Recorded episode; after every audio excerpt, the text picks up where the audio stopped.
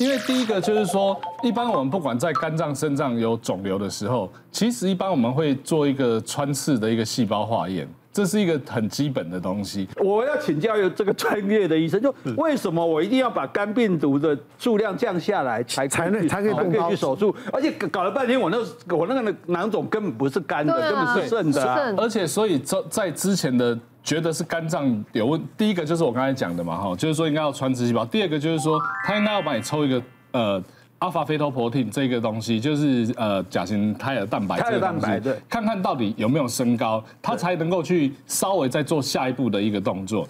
那再来就是现在 B 肝哦，因为它呃在治疗的方式是说，假如我 B 型肝炎的病毒指数很高，可是我想苦苓大哥应该本身是没有 B 肝抗体嘛，对不对？因为我原来就有 B 肝带原。对，对，但是一直没有过。那所以一般如果带原病毒量很高的时候，可是你的肝机能 GOT、GPT 都是正常的时候，现在不建议特别去做治疗。反正反而你修身养息好之后，病毒量就会下降。然后再来就是说，您最后的这个结果是一个所谓的肾囊肿，就是我们刚才讲的那种水泡，就是一个单一的那个水泡。比如说它有压迫症状，开始让你有这些腰酸背痛。好，然后甚至让你觉得就是说，哎，血尿、蛋白尿开始跑出来，或那个帮你做一些尿液检验，或者抽血发现你肾机能开始在衰退，这些东西才是需要。假如你本来就知道它是肾囊肿的这个水泡，你需要处理，大概就这几个原因。可是如果十四点五公分呢，还不要处理？因为实际上来讲，有时候它可以追踪。对，除非说您是一个运动员，他很容易撞一撞就橄榄球这样撞一撞。我也是有在做一些比较和缓的运动。其实那个瘤跟癌其实还是有很大的差别。可是很多人一听到瘤，他就想说啊，这就是癌症，这就是癌症。我之前遇过一个还蛮好玩的，还蛮好玩的一个 case，就三十几岁的一个男生，然后来就说他上腹很痛，然后就一直在恶心呕吐，然后一直在那边哀哀叫。那他一看就知道是妈宝嘛，然后好像就是躺到病床上面，就好像四肢瘫痪一样。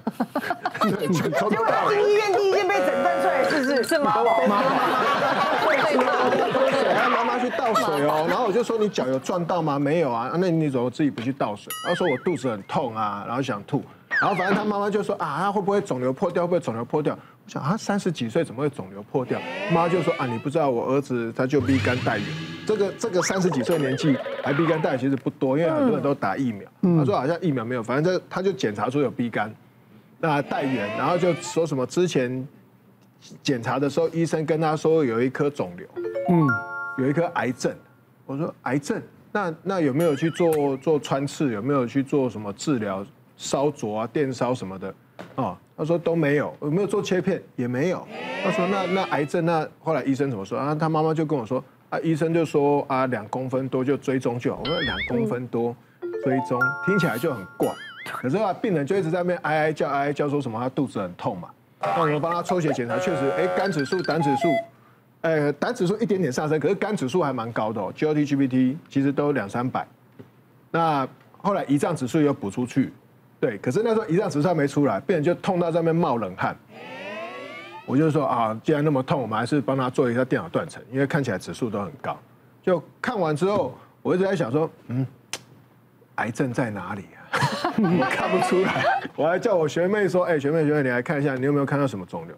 啊，看一看也没有。然后我们就打电话问放射科医师，放射科医师看一看就说没有啊，就一个 hemangioma，就一个血管瘤啊，两公分。嗯我就跑去问妈妈说：“哎，妈妈，你说那个癌症是不是两公分？”她说：“对啊，对啊。”医生说两公分啊，那医生是跟你说癌症吗？还是说是瘤？哦，不知道，他跟我说就是，然后他就一直是肝癌啊。然后后来胰脏指数就报告就发出来，哎，胰脏炎，所以他病人很痛。然后后来他姐姐就来了，最不想让我们做电脑断层，后来应该是病人，你知道为什么吗？嗯，因为他姐姐说，他妈妈自从他弟弟检查出有这个。肿瘤之后，就把它当宝贝一样。他们家是卖吃的哦，可是这个弟弟从头到尾都不用工作，一个月给他六万块，他无所事事，他就是大家就是每天找酒肉朋友去喝酒，对对对，然后喝到想他以后过得好一点就对了，对，不久人世，二十几岁之后就没有工作过，出社会就到三十几岁，差不多也有十年了。哇，然后就那一次被我们发现之后。我觉得他可能以后日子就很难过。一句话，我们最怕医生跟我们讲什么？讲什么？病人想吃什么就给他，就给他吃什么。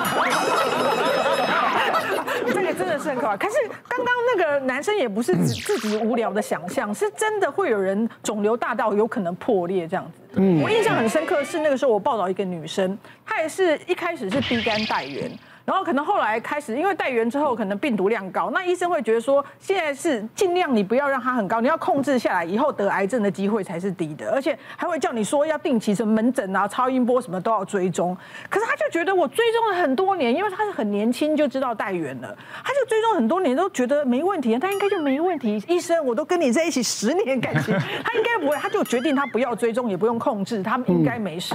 那出事是哪一天？大概几年几年没追踪之后，有一天。天呐，他就是出出国，他去日本，去日本呢，当然就去去乐园玩，去乐园玩的时候玩那个云霄飞车啊，什么自由落体，突然间一个高速的那种一个这种，大家有看那个呃，自由落体捍卫捍卫战士就知道巨力很大，没有，就力量很大，他突然间就觉得突然肚子爆痛。然后想说怎么回事？为什么在日本，然后肚子很痛很痛很痛，送当地就送急诊，后来才发现，因为他其实这么多年没追踪，他肝脏真的长了肿瘤，而且肿瘤很大，在那个剧烈的那种震荡之下，肝脏肿瘤破掉。哇！所以其实那个男生可能是看了新闻之后自己引发说，嗯，有可能可以跟他妈讲，我肝的肿瘤破掉了。嗯嗯嗯。好，那我们后续要追踪吗？对，追医生都嘛叫人家要追踪啊，人家都嘛懒得去。追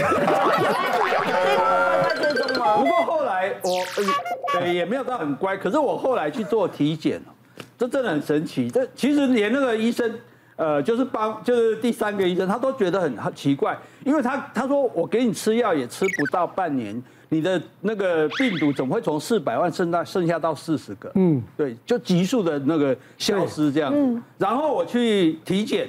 我我想到我这个年纪很少人，我都已经哔哔哔了那种三生无奈了哈。我们买进老票，结果我所有的这个健检的数字没有一个红字，哎呦，非常变成一个健康宝宝了。哇！所以各家厂商纷纷的来找我要代言。我说让我跳一跳，让我跳一跳。但但是我觉得这个是有社会责任的事情，所以我不敢讲说，因为我当然也有呃吃一些所谓。这个食物的东西了，但是我觉得我不敢证明说那个是跟我的病好有关。即使是良性肿瘤啦，追踪还是有必要的。那为什么要追踪？其实因为就算是良性，它不会变癌症，但它还是有可能会变大的。是，就像刚刚素卿姐讲的，如果它大到一定程度，你有可能只是因为碰撞它就破裂了哦，它不一定要变成癌症，会对你身体造成影响。它可能就单纯的撞击破裂就有可能会出血，造成一些内出血、生命危险，其实是有可能的。我这里分享一位我的患者，她是一个四十岁的女性呐，那其实她来找我的时候，她觉得她肚子怎么觉得这半年来越来越凸。她觉得她好像长东西，超音波看下去，哇，是一个十三公分大的水流。那这种水流其实一般来说，它有可能会造成一些呃器官的压迫或是症状，那甚至它有可能会影响美观，就像这位女性一样，她肚子就凸凸的，人家就以为她怎么了，好像变胖了这样子。后来我们看到水流，我们是想说，呃，一般我们不建议不要处理啦，因为水流抽掉那些水很快又会再长回去。我们一般的建议是追踪就好。但是他就很强调说，哎，我我我这样子变很胖，我老公会不爱我这样子。我说哦，好吧，那不然我们来抽抽看好了。那我们就抽啊，就抽了大概快一公升的那个液体出来，把那水流抽干，然后他就很满意，肚子整个消掉，他就很开心，就哦就回去了。然后大概过三个月后，他又回来，他说医生，我肚子又胀起来了。后来我想想说，哎，这样子让他良性的问题开刀好像也不太好，不然我就用一个比较特别的方法，我们就用那个引流管哦，就是先先扎针扎进囊肿里面，用引流管里把里面的液体全部放干，然后囊肿就会消掉嘛。接下来我们就灌高纯度的酒精进去。因为然后九十五帕的酒精哦，它其实会有一些烧灼，它会把这个囊泡的内里那些会分泌液体的细胞给烧坏，烧坏以后那些水就分泌不出来了。哦，所以这其实这种就酒精烧灼术，其实有时候我们会拿来治疗肝脏囊肿、反复性肝脏囊肿复发的一些问题，但是缺点就是在灌下去的时候，病人通常会喝醉酒那种感觉。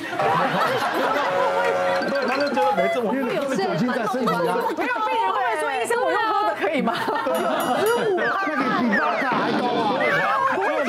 住院，然后一次只能灌一些，灌一些，分好几天灌，然后灌了以后就让他让就是左右翻来翻去，他不是每天在醉。对，其实就是是一个一种方法，而且一次不能灌太多，因为灌太多那个酒精浓度太高，病患会醉酒，醉到可能会出一些并发症。是，所以我们就要住院分好几次，每次灌一些，灌一些，让他呃连续四五天都呈现酒醉的一个状况。嗯嗯嗯好合理的喝醉。今天我们这个聊到了肿瘤啊。这个当你自己发现身上呢有肿肿块啊，或者是检查的时候有肿瘤的时候呢，也不要自己吓自己。对对对，不要紧张，一定要 跟这个医生确认再确认，到底是什么问题，多咨询啊医生啊，做最后的确认。而且一定要定期追踪。对对，好，定期追踪很重要啊。好，谢谢大家，谢谢。